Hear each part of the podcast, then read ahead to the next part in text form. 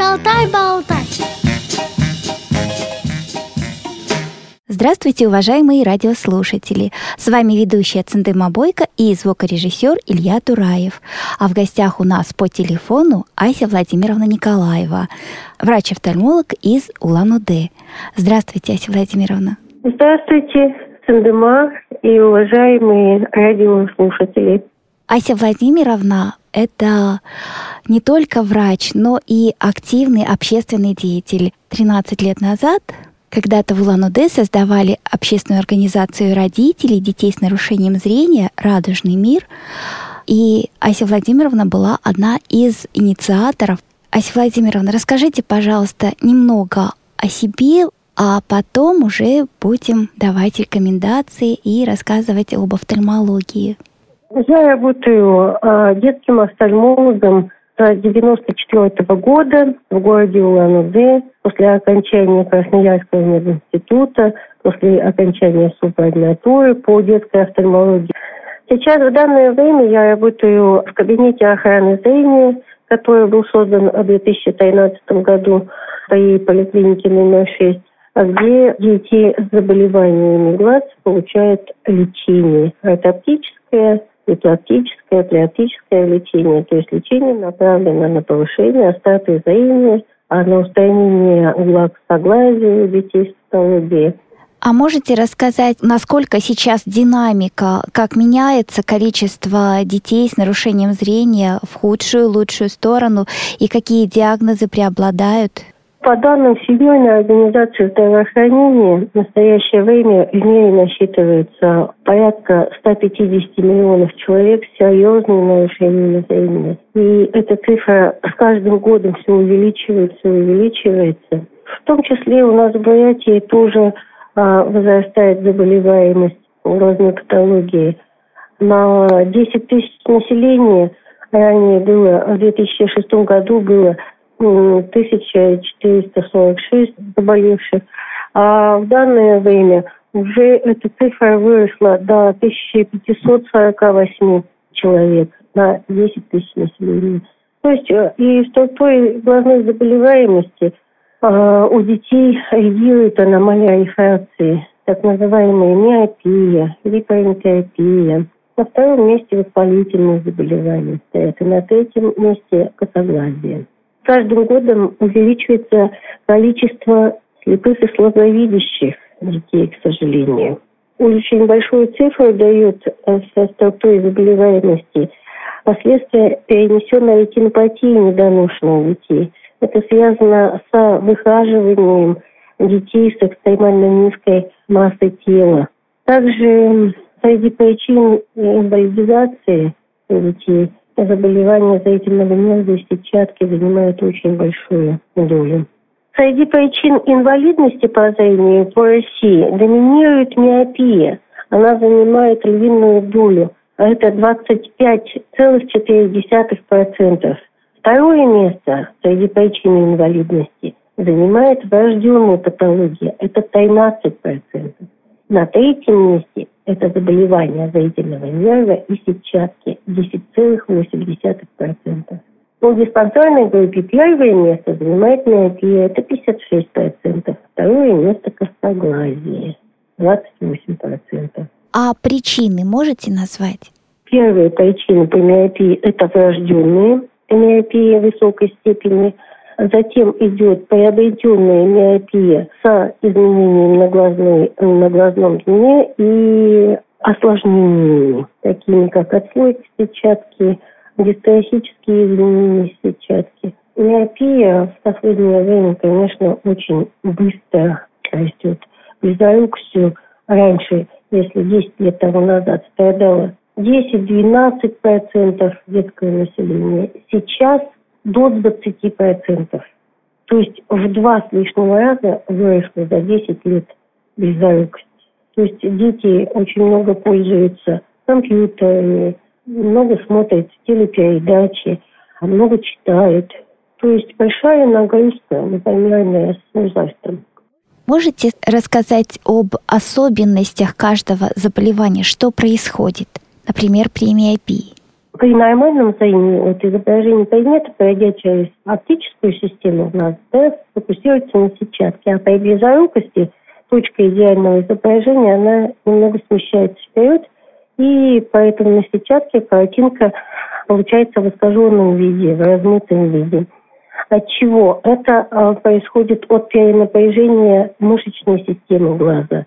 Аккомодационный аппарат очень сильно страдает. То есть вот эта внутренняя мышца глаза целлюлярная, она испытывает серьезные нагрузки, формируется она.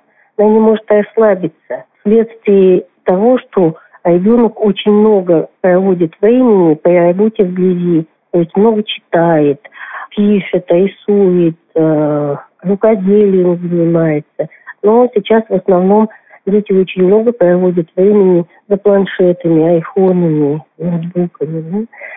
Поэтому наша задача направить детей в правильное русло, научить правильно использовать ну, благо технического нашего развития. То есть правильно использовать компьютер, правильно пользоваться интернетом.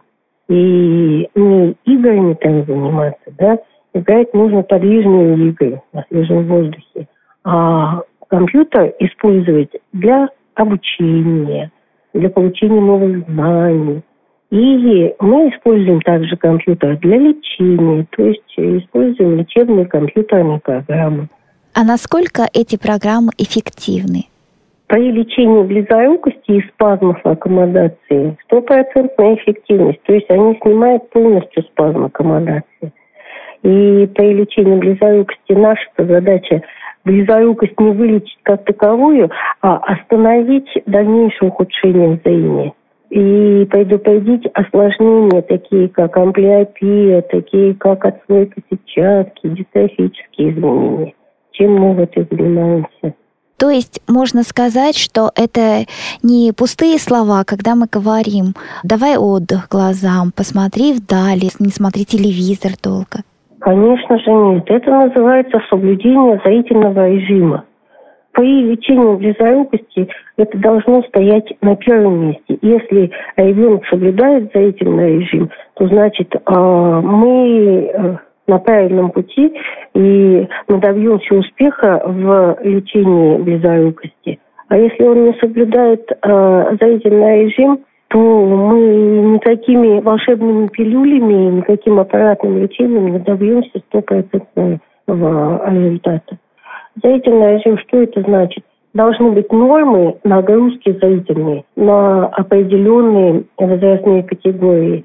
До пяти лет зрительная нагрузка – при просмотре телевизора, например, от 3 до 5 лет это 15-20 минут, от 5 до 7 лет это 25-30 минут, от 7 до 10 лет это 30-60 минут. То есть все должно иметь свою дозу. В том числе зрительные нагрузки тоже иметь свою дозу. Точно так же выполнение домашнего задания учащихся начальных классов не должно занимать более полутора часов обязательно должны быть перерывы через каждые 30-40 минут, перерыв 10-15 минут. И в этот перерыв ребенок должен переключить свой взгляд вдаль для того, чтобы uh-huh. ослабить целлюлярную мышцу, для того, чтобы аккомодационный аппарат у него расслабился. Но это особенно актуально при миопии. А вот при других диагнозах что происходит и какова профилактика? Вообще профилактикой должны заниматься еще до рождения ребенка, до появления ребенка. То есть на генетическом уровне, да, а, мы можем предположить, что если мама имеет какое-то заболевание, то она может передать это по наследству ребенку, ну, в том числе и папа, да, оба родителя. Потому мы должны их подготовить, родителей, что может появиться ребенок если тем более наследственное заболевание, но если передаются по наследству. Затем первый осмотр. Это в роддоме анатолог осматривает ребенка. И при подозрении, что есть какое-то врожденное заболевание глаз, то отправляется к офтальмологу, то есть приглашается офтальмолог в роддом – если ребенок родился недоношенный, то он из роддома попадает в отделение недоношенных. Там обязательно все недоношенные дети осматриваются офтальмологом. все без исключения. И если есть необходимость, то смотрят через каждые двое-трое суток недоношенных детей. А дети, которые родились здоровыми и выписались сразу домой из дома, их осматривает обязательно педиатр на дому. И педиатр э, в том числе заглядывает при первичном осмотре, заглядывает ребенку в глаза и смотрит, все ли там нормально, нет ли покраснения, нагноения, правильно ли развито глазное яблоко, есть ли на свет у ребенка, смотрит на реакцию на свет зрачковые. То есть при малейшем подозрении вызывается офтальмолог на дом. Если ребенок здоров и педиатр видит, что нет необходимости в нашем присутствии офтальмолога дома, то только в месяц осматривается ребенок. Следующий осмотр в год. Если все нормально, значит в три года. Если все нормально, и в три года, в пять лет, в шесть, в семь, затем в десять, двенадцать и так далее. То есть не просто проверяем реакцию зрачков на свет, но Астроноскопируем ребенка, смотрим глазное дно на предмет различных врожденных заболеваний, которые внешне незаметны.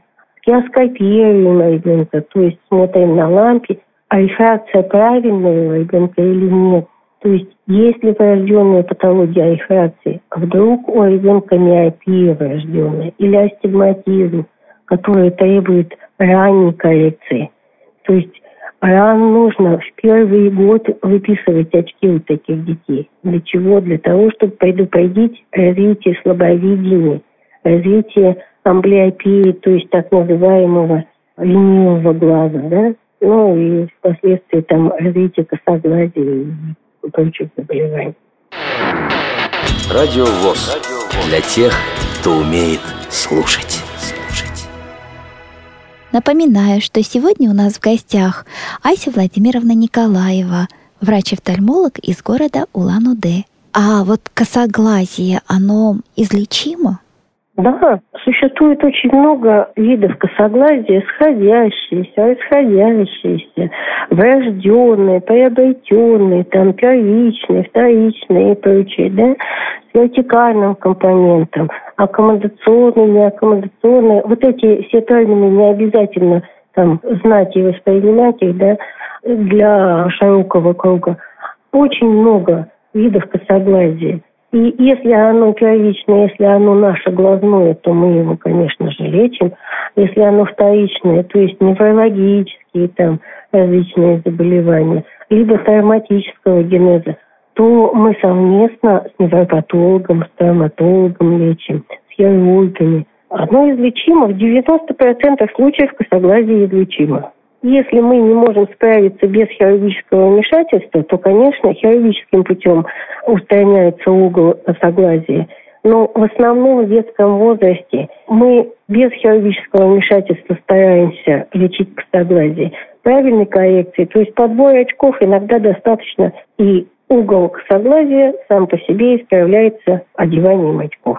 Иногда этого недостаточно, конечно, там система заклеек идет, различных засветов, различных упражнений. Мы стараемся детям лечить терапевтическими методами. При миопии ребенок видит вблизи прекрасно, он видит пылинки, мелкие волоски, соринки вблизи, а вдаль у него страдает зрение. Вдаль он видит все расплывчато, нечетко. Поэтому можно заподозрить, вот когда вы видите какие-то детали сами, а ребенок этих деталей не видит. Поэтому можно заподозрить, что у ребенка миопия таким образом, когда уже ребенок адекватно может отвечать. Дальнозоркость у детей всегда бывает врожденная. При дальнозоркости ребенок видит плохо как вблизи, так и вдаль. Поэтому такие дети с врожденной дальнозоркостью, они не очень любят читать, они не очень любят рисовать, потому что у них расплывается все вблизи, и это доставляет им не очень приятные ощущения, им приходится напрягаться при работе вблизи, поэтому они стараются этого не делать, и все. Некоторые мамы возмущаются, вот, все аппликации красиво делают, а ребенок все мимо клеит, неправильно вырезает, плохо обводит кружочки и прочее. Это тоже может послужить таким звоночком для обращения к офтальмологу. Ну, косоглазие, косоглазие видно обычно э, невооруженным взглядом, да, уже стойкой косоглазие. Поэтому отклонение глазного яблока от оси во внешнюю сторону и во внутреннюю сразу можно заподозрить косоглазие и обращаться к окулисту обязательно. Мне бы еще, знаете, Асиладин, хотелось услышать о том, как видят дети когда зрение, то что происходит? Гистатические изменения сетчатки, они тоже разные бывают. Наследственные, чаще всего наследственная агиотрофия сетчатки. Не всегда они выявляются вовремя, не всегда они выявляются на первом году жизни. И каким образом можно заподозрить? Когда ребенок на свет реагирует неадекватно, зажмуривается, цветобоязнь, слезотечение его по яркому освещению беспокоит. Либо при сумеречном освещении он намного хуже видит, чем обычные дети. Это тоже может послужить для беспокойства и для обращения к офтальмологу. Но здесь главную роль, конечно, играет э, сбор анамнеза. Чаще всего э, абиотрофия сетчатки бывает наследственными. Здесь э, мера ответственности, конечно, лежит на офтальмологе при первом обращении. Первое, второе, третье обращение. Вот эти первые годы жизни очень важно, чтобы не упустить момент для лечения, чтобы отдалить тот момент наступления слабовидения. А каково лечение? Лечение при дистрофии сетчатки в основном направлено на питание клетчатки, сосудистые препараты, витаминные препараты, различные вытяжки. Вводим путем инъекций, путем приема таблетированных форм, хотя это не очень эффективно, и путем введения электрофорезом, различные такие физиопроцедуры проводятся. Ну и инъекции непосредственно аэроглобальные инъекции ставятся, то есть за глаз, в задний полюс глаза. Расскажите, пожалуйста, о видах лечения терапевтические и хирургические. Например, вот при таких заболеваниях, как и глаукома, катаракта.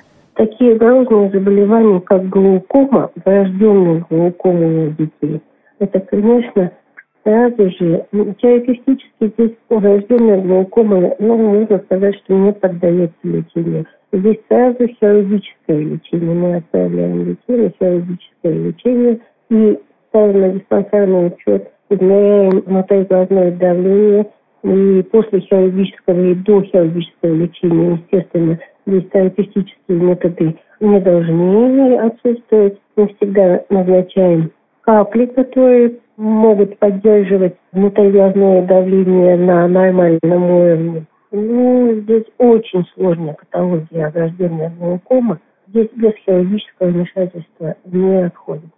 В 100% случаев хирургическое вмешательство. При катаракте врожденной тоже, если катаракта больших размеров и закрывает полностью глазное дно, мы не видим сетчатки, то есть в сетчатку не попадает свет, то конечно, эта катаракта подлежит а, хирургическому удалению.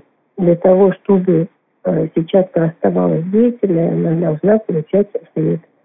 Если катаракта маленьких размеров и находится вне оптической зоны, мы за ней наблюдаем, поддерживаем остроту зрения на высоком уровне, применяя терапевтические методы лечения, такие как локальные засветы, лазерные засветы, фотостимуляция, стимуляция э, электрическая, электростимуляция.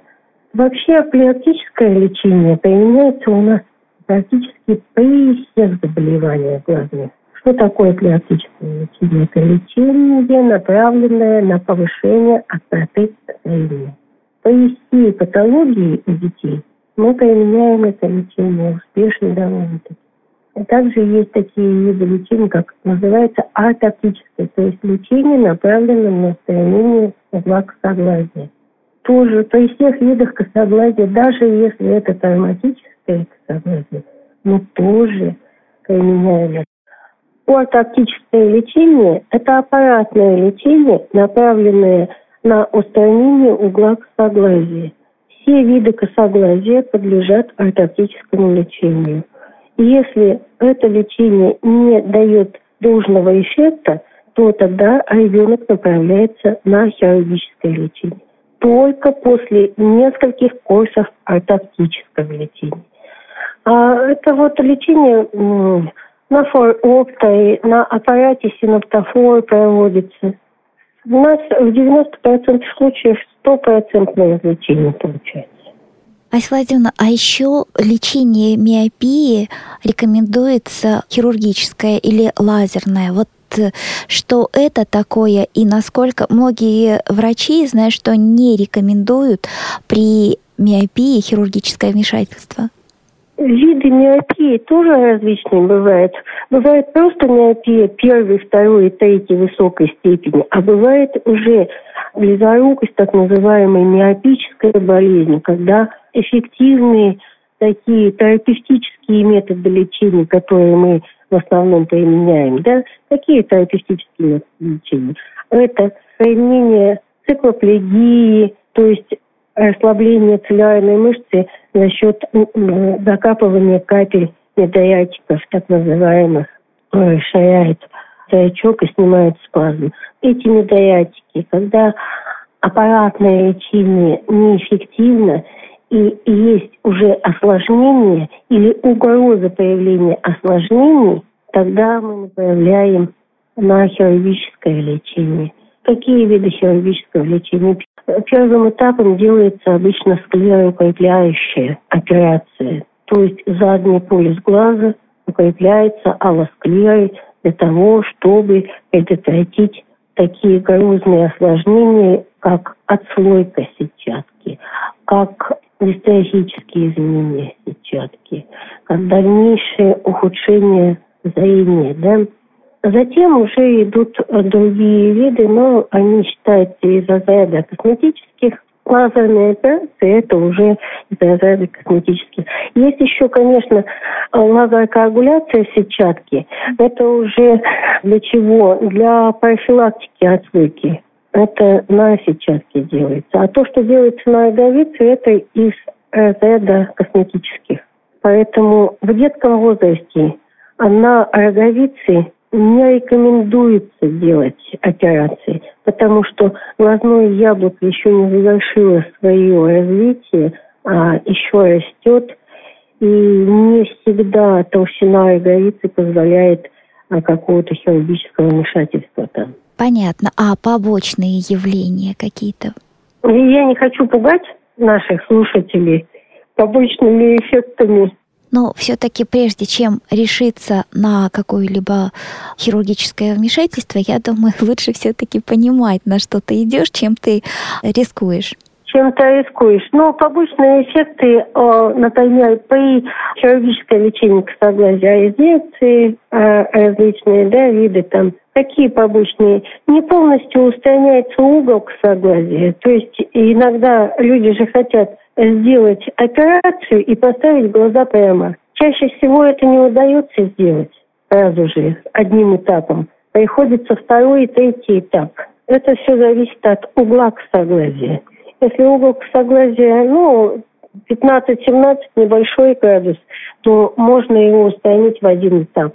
Если очень большой угол косоглазия, конечно, только в два или в три этапа. То есть это не считается каким-то осложнением или побочным эффектом. Просто не всегда стопроцентная гарантия, что устранится косоглазие. При лечении близорукости, а, хирургическом вмешательстве, склерокрепляющие практически не бывает никаких осложнений. В 90%, 86% случаев дает стопроцентный результат, то есть останавливается рост близорукости – за счет укрепления склеры. Это очень хорошая операция, и если я направляю, то я, конечно, стараюсь дать всю информацию а, пациенту о том или ином вмешательстве. Ну, склеропластика я ни разу не встречала. Вот 25 лет работаю в офтальмологии я ни разу не встречала осложнения после склеропластики. Остальные там лазер-коагуляция сетчатки тоже а, практически в 90% случаев она дает стабилизацию процесса, прилежит сетчаткам. Там нужно наблюдать, это все индивидуально. Ася Владимировна, спасибо вам огромное за нашу беседу, чтобы вы в конце нашей программы могли пожелать радиослушателям, детям и родителям. Уважаемые дети, их родители, все радиослушатели, я вам желаю крепкого здоровья, хорошего зрения. И берегите свое здоровье молоду. Самое главное – это профилактика. Спасибо большое. Напоминаю, что сегодня в студии работали ведущая Центема Бойко и звукорежиссер Илья Тураев. А в гостях у нас по телефону Ася Владимировна Николаева, врач-офтальмолог из города Улан-Удэ. Всего доброго. Спасибо вам. До новых встреч.